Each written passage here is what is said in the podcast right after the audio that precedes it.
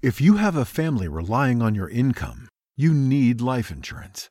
But finding the best quote shouldn't take a lifetime. That's where Policy Genius comes in. In minutes, Policy Genius could save you 50% or more simply by comparing quotes from America's top insurers. Once you apply, the Policy Genius team handles all the paperwork and red tape. To save on life insurance and get protection for you and your family, head to policygenius.com today. Hello, beautiful. I'm Amy Errett, founder of Madison Reed, a hair color company I named after my daughter. Experience gorgeous, lasting, high quality hair color made with ingredients you could feel good about, with consistent results every time. It's easy to find your perfect shade. Book a complimentary video hair color consultation with a licensed colorist on madison reed.com and get 10% off plus free shipping on your first color kit. Use code RADIO10. That's code RADIO10. Cualquier estudio de la persona de Cristo, en el mejor de los casos, solo puede raspar la superficie de lo que encontramos allí, porque el retrato que encontramos de Jesús en las Escrituras es tan amplio y tan profundo y tan rico que realmente desafía la capacidad de cualquiera de comprenderlo exhaustivamente. Hoy, en Renovando tu Mente, el Cristo de la Biblia.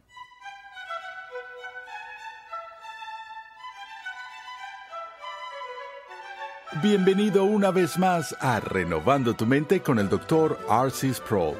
Hoy continuamos con la serie de enseñanza Fundamentos, un panorama general de la teología sistemática, donde el Dr. Sproul nos muestra que las verdades de la Escritura se relacionan entre sí en perfecta armonía. La Cristología, la doctrina de la persona y obra de Jesucristo, es fundamental para la fe cristiana.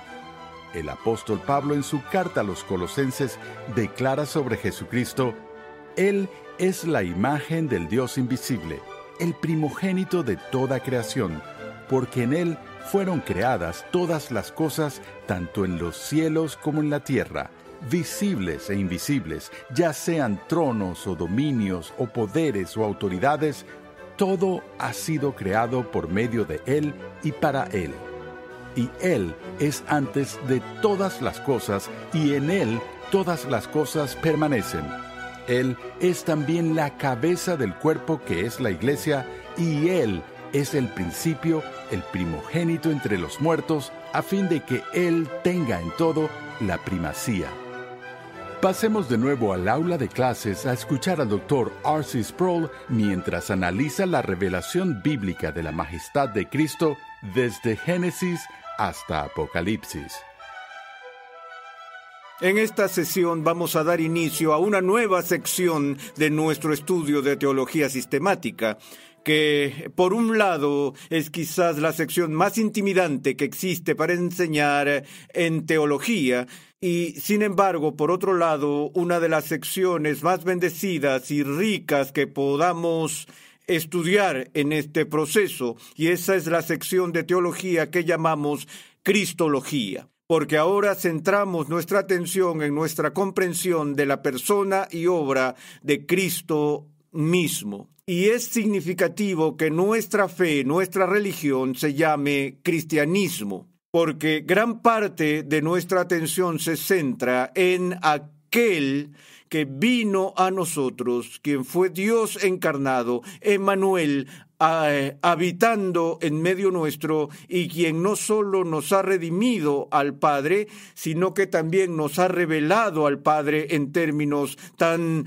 majestuosos. Ahora, cualquier estudio de la persona de Cristo, en el mejor de los casos, solo puede raspar la superficie de lo que encontramos allí, porque el retrato que encontramos de Jesús en las Escrituras es tan amplio y tan profundo y tan rico que realmente desafía la capacidad de cualquiera de comprenderlo exhaustivamente para vislumbrar un poco de la complejidad que encontramos cuando estudiamos la persona de Jesús, Quiero que veamos uno de mis pasajes favoritos en el Nuevo Testamento que se encuentra en el capítulo 5 del Apocalipsis de San Juan, o más comúnmente llamado el libro de Apocalipsis, donde tenemos aquí en este relato parte de la visión que Juan experimenta mientras está en el exilio en la isla de Patmos. El capítulo 5 inicia con estas palabras, y vi en la mano derecha del que estaba sentado en el trono un libro escrito por dentro y por fuera, sellado con siete sellos, y vi a un ángel poderoso que pregonaba a gran voz, ¿quién es digno de abrir el libro y de desatar sus sellos? Y nadie, ni en el cielo, ni en la tierra, ni debajo de la tierra, podía abrir el libro ni mirar a su contenido. ¿Ves? Él está teniendo esta visión en el cielo, el tribunal está preparado, el juicio está listo, los libros son presentados y los pergaminos están allí y esta voz fuerte dice, ¿quién es digno de abrir el libro? Y Juan está lleno de emoción y expectativa mientras espera ahora para ver quién dará un paso adelante y quién ha sido declarado lo suficientemente digno para abrir estos libros ocultos. Y entonces Juan dice, y yo lloraba mucho porque nadie había sido hallado digno de abrir el libro ni de mirar su contenido. Entonces uno de los ancianos me dijo, no llores, mira, el león de la tribu de Judá, la raíz de David, ha vencido para abrir el libro y sus siete sellos. Miré y vi entre el trono con los cuatro seres vivientes y los ancianos a un cordero de pie como inmolado que tenía siete cuernos y siete ojos, que son los siete espíritus de Dios enviados por toda la tierra. Y vino y tomó el libro de la mano derecha del que estaba sentado en el trono, y luego escuchamos las oraciones de los santos y el canto de los ángeles, el Cordero que fue inmolado digno es de recibir el poder, las riquezas, el honor y la gloria y todo lo demás. Pero lo que leemos en esta visión, que me parece tan emocionante, es que cuando el cambio de humor de Juan se pone intenso, ya que primero está emocionado de que alguien vaya a venir a abrir los libros y luego se sumerge en la depresión porque nadie se ha encontrado digno y luego el ángel le dice que no llore porque se anuncia que uno ha sido encontrado digno ciertamente el león de Judá. Entonces ahora tú estás sentado allí y él está sentado allí esperando para ver a esta bestia enormemente poderosa, el rey de la selva, venir rugiendo en la escena y abrir los libros. Y en su lugar, ¿qué ve? Un cordero que fue inmolado. Y en estas imágenes lo que están viendo es un vivo ejemplo del profundo contraste entre la humillación de Cristo y la exaltación de Cristo, entre sus triunfos y sus sufrimientos. Y también nos da una pista sobre la complejidad y las dimensiones multifacéticas de su carácter, así como de su obra. Saben, a menudo me, me he preguntado, ¿por qué en la providencia de Dios consideró Dios apropiado dar a la iglesia y al mundo cuatro evangelios. ¿Por qué no solo un evangelio? Una biografía definitiva de Jesús. Y sin embargo se ha placido Dios por sus propias razones el darnos no dos evangelios o tres evangelios, sino cuatro retratos biográficos de Jesús todos mirando a la persona y obra de Jesús desde una perspectiva ligeramente diferente. Tenemos la perspectiva judía que obtenemos de San Mateo y vemos en Mateo el énfasis en demostrar el cumplimiento de Jesús de numerosas profecías del Antiguo Testamento como se muestra claramente que es el Mesías que fue prometido en siglos pasados. Y luego vemos el Evangelio que nos da Marcos, el cual es tan breve y casi abrupto en su manera breve, donde sigue la vida de Jesús que fluye como un resplandor de milagros a través del paisaje de Palestina. De inmediato Jesús hace esto y de inmediato Jesús hace eso y vemos los milagros que son realizados por Cristo. Y luego vemos el retrato que nos eh, brinda Lucas, el médico, quien está vinculado a la comunidad gentil, que fue compañero de Pablo en los viajes misioneros de Pablo a las naciones gentiles. Y allí vemos al Jesús que no viene simplemente para salvar al pueblo judío, sino que es el salvador de hombres y mujeres de todas las tribus, lenguas y naciones y tú obtienes eh, diferentes perspectivas sobre la enseñanza de Jesús, las parábolas y su sabiduría es expresada en el Evangelio de Lucas. Y luego viene el Evangelio de Juan, donde dos tercios del libro está dedicado a la última semana de la vida de Jesús. Y ves esta imagen altamente teológica de Cristo que presenta Juan, quien demuestra que Cristo es la encarnación de la verdad, que es la luz del mundo, aquel en quien hay vida abundante. Entonces, cada uno de los escritores de los Evangelios nos da un panorama del carácter de Cristo desde una perspectiva ligeramente diferente, donde empiezan a explorar las profundidades y las riquezas de quién es Él, y no solo nos proveen su propia opinión de quién era, era Jesús, sino que en sus narraciones podemos eh, escuchar y o al menos leer las reacciones a Cristo en su ministerio terrenal por todo tipo de personas distintas. Vemos la reacción al bebé recién nacido de los pastores que vienen de los campos fuera de Belén.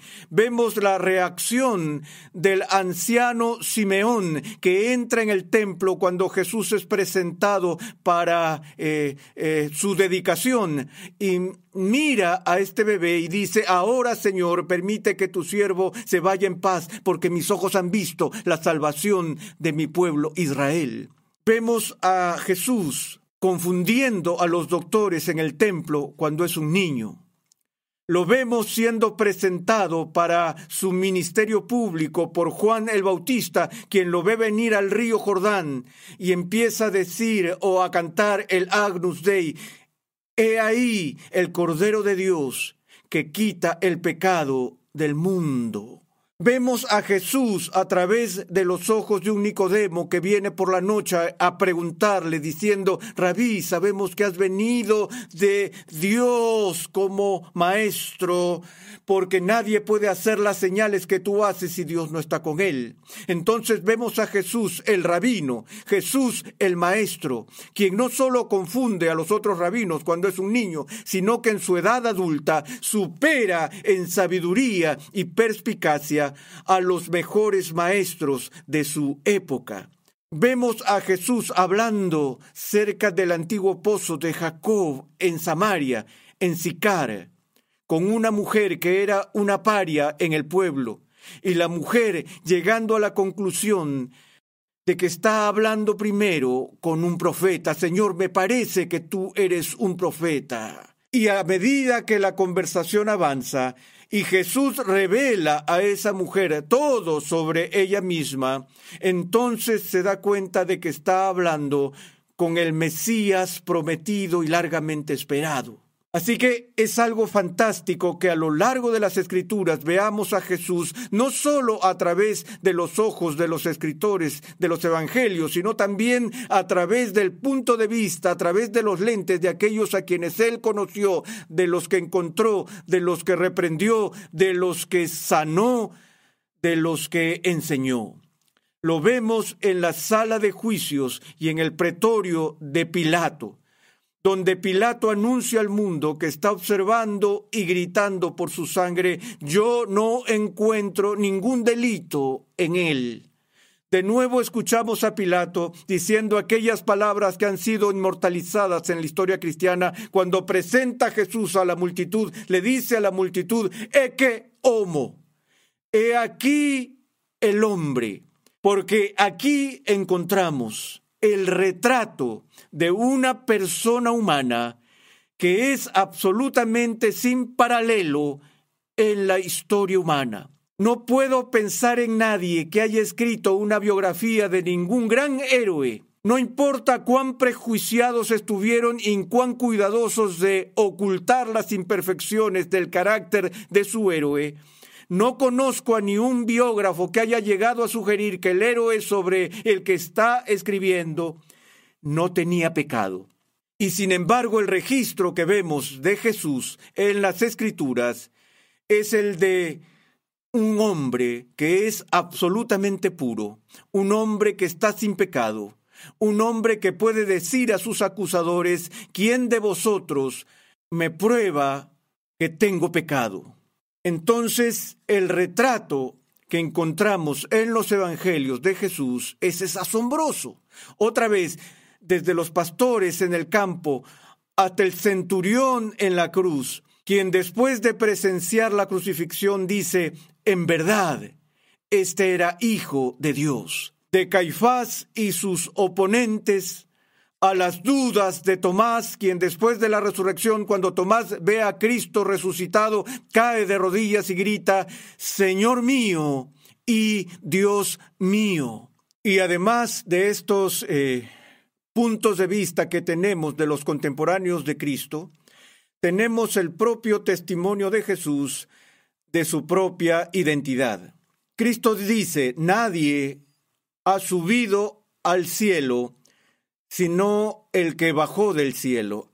Este Jesús, quien dice, no he hablado por mi propia cuenta, sino que el Padre mismo me ha dado mandamientos sobre lo que he de decir. Este Jesús que en su deseo de ocultar y esconder durante un tiempo su verdadera identidad debido a los conceptos erróneos populares acerca de lo que sería el Mesías. Sin embargo, hace algunas afirmaciones valientes y extravagantes. Sí, de hecho son distorsiones que se registran en el Evangelio de Juan, en la famosa lista de los yo soy, que incluye cosas como Jesús les dijo, yo soy el pan de vida que descendió del cielo. Y así como vuestros padres fueron alimentados y comieron del maná que Dios les proporcionó en el desierto durante los días de Moisés, Ahora soy el nuevo maná, yo soy el pan de vida. Y cuando la gente lo oyó decir eso, algunos de ellos estaban tan enfurecidos que no caminaron más con él. Yo soy la vid, él dijo, vosotros los sarmientos, el que permanece en mí y yo en él, ya saben, ese da mucho fruto. Y dijo, yo soy la puerta por la que los hombres deben entrar. Comparándose él mismo, mejor debería decir, contrastándose él mismo con los falsos profetas de la época, que eran malos pastores de las ovejas, que eran como asalariados, que estaban más preocupados por su sueldo que por el cuidado y la crianza de las ovejas. Jesús dijo, yo soy el buen pastor. Y el buen pastor da su vida por sus ovejas, y sus ovejas conocen su voz. Y aún más dramático fue el comentario que hizo. Antes de que Abraham naciera, yo soy. Abraham se regocijó esperando ver mi día. Antes de que Abraham naciera, él no dijo antes de que Abraham naciera, yo era. Es antes de que Abraham naciera, yo soy. Y la frase que usó en todos estos yo soy, hay otros tales como yo y el Padre uno somos uno, yo soy el camino y la verdad y la vida. La frase que usó fue la combinación de dos palabras griegas. Hay dos palabras en griego, dos verbos que se pueden traducir y son traducidos por las palabras en español yo soy y el verbo ser. Está la palabra griega ego y la palabra griega eimi. Cuando Jesús dijo yo soy, no solo dijo ego el camino, la verdad y la vida, o eimi la puerta, sino más bien diría ego Usó ambos. Y el significado de eso no se perdió en la comunidad del primer siglo, porque si nos fijamos en la traducción griega del Antiguo Testamento, que se llama la Septuaginta, vemos cómo los eh, judíos de habla griega tradujeron el nombre sagrado de Dios, Yahvé, yo soy el que soy, La frase que usaron en griego para hacerlo fue la combinación de las dos formas del verbo ser, ego e mí. Así que cuando Jesús usó este lenguaje, se identificó claramente con el mismo nombre sagrado de Dios y afirmó tener nada menos que la autoridad de Dios cuando usó el título de Hijo de Hombre, refiriéndose a aquel que viene de la presencia del anciano de días, que desciende del cielo como juez de la tierra, y hablaremos de eso más adelante, pero Jesús al usar esa fraseología dijo en una ocasión, hago esto para que sepas que el Hijo del Hombre es Señor del día de reposo afirmar ser el Señor del día de reposo, cuando es Dios quien instituye el día de reposo, es Dios quien regula el día de reposo, es Dios quien manda la legislación que rige el día de reposo, para que Cristo diga, yo soy el Señor del día de reposo, es identificarse con la deidad. Además, usando esa misma frase, Hijo del Hombre, en otra ocasión, él anunció el perdón de los pecados de un hombre y dijo, hice esto para que sepáis que el Hijo del Hombre tiene autoridad en la tierra para perdonar pecados. Y de nuevo, los enemigos de Jesús estaban indignados porque ellos, en su tradición judía, tenían la opinión de que solo Dios tiene la autoridad para perdonar pecados. Y entonces dijeron, este hombre se está haciendo igual a Dios. Así que lo que vemos en este magnífico retrato de Jesús es el hombre perfecto, pero no solo el hombre perfecto. Vemos a aquel que de hecho es Dios con nosotros, Dios encarnado. Y es debido a esta rica y profunda imagen de Jesús que da eh, testimonio de la grandeza de su humanidad y la revelación de su deidad que la Iglesia, al establecer sus formulaciones teológicas en los primeros siglos, tuvo que aferrarse a la dificultad de ser fiel tanto a la humanidad de Jesús como a la deidad de Cristo. Y es por eso, por lo que vimos anteriormente, el concilio de Nicea en los términos de nuestro estudio de la Trinidad, y también veremos el siguiente concilio de Calcedonia para ver cómo la Iglesia definió la relación entre la naturaleza humana de Cristo y la naturaleza divina de Cristo. Pero también, más allá de lo que encontramos en las semblanzas de los Evangelios, ese no es el final de la imagen de Jesús que obtenemos en el Nuevo Testamento, porque más allá de los evangelios encontramos el testimonio apostólico, el testimonio del apóstol Pablo,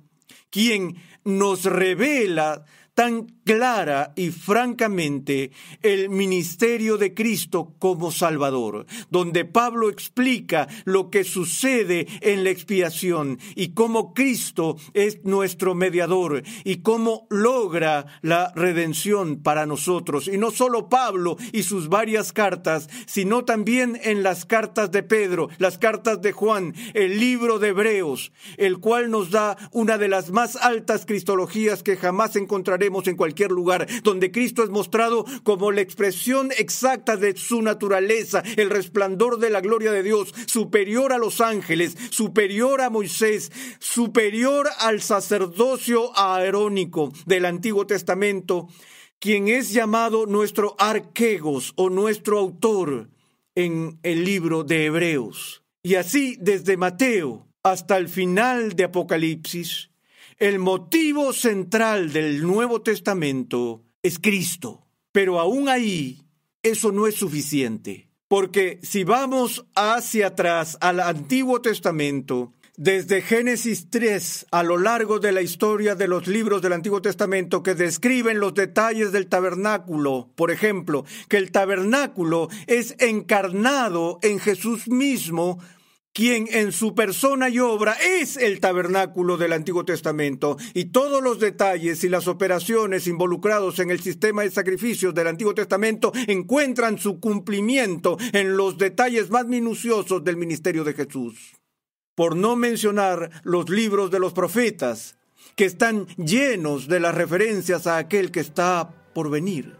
Y entonces no es que simplemente vamos al Nuevo Testamento para aprender de Jesús, sino que Cristo es proclamado en prácticamente todas las páginas del Antiguo Testamento, desde Génesis hasta Apocalipsis.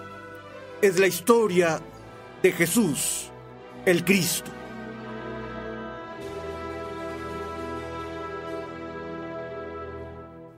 Un día, no muy lejano, nos uniremos al coro de ángeles alrededor del trono y a los seres vivientes y a los ancianos, y diremos a gran voz, El Cordero que fue inmolado, digno es de recibir el poder, las riquezas, la sabiduría, la fortaleza, el honor, la gloria y la alabanza.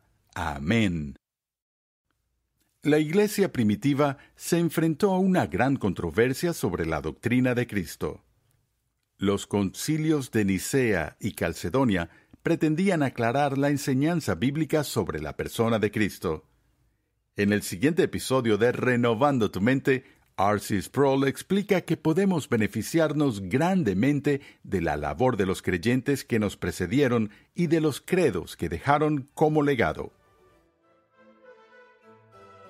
Renovando tu mente es una producción de los Ministerios Ligonier, la confraternidad de enseñanza del Dr. R.C. Sproul. Nuestra misión, pasión y propósito es ayudar a las personas a crecer en su conocimiento de Dios y su santidad. Para contactarnos, por favor envíanos un correo electrónico a programa arroba renovandotumente.org con tus preguntas, testimonios y comentarios. Recuerda que en nuestra página web renovandotumente.org puedes adquirir gratuitamente la guía de estudio de la serie de hoy y además encontrarás una amplia variedad de recursos tales como clases, artículos y contenido multimedia con la finalidad de cumplir con nuestra misión de proclamar, enseñar y defender la santidad de Dios en toda su plenitud a tantas personas como sea posible. Sintonízanos nuevamente en esta misma emisora y en este mismo horario y únete a nuestra gran comunidad virtual en las redes sociales.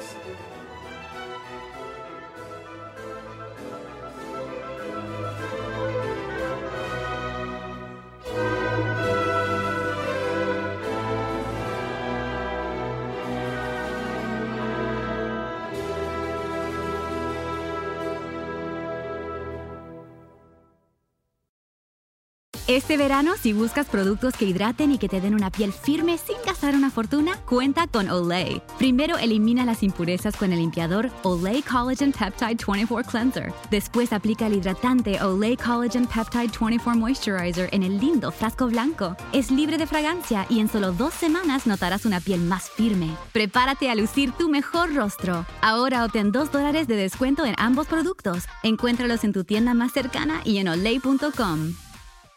Este verano, si buscas productos que hidraten y que te den una piel firme sin gastar una fortuna, cuenta con Olay. Primero elimina las impurezas con el limpiador Olay Collagen Peptide 24 Cleanser. Después aplica el hidratante Olay Collagen Peptide 24 Moisturizer en el lindo frasco blanco. Es libre de fragancia y en solo dos semanas notarás una piel más firme. Prepárate a lucir tu mejor rostro. Ahora obtén 2 dólares de descuento en ambos productos. Encuéntralos en tu tienda más cercana y en olay.com.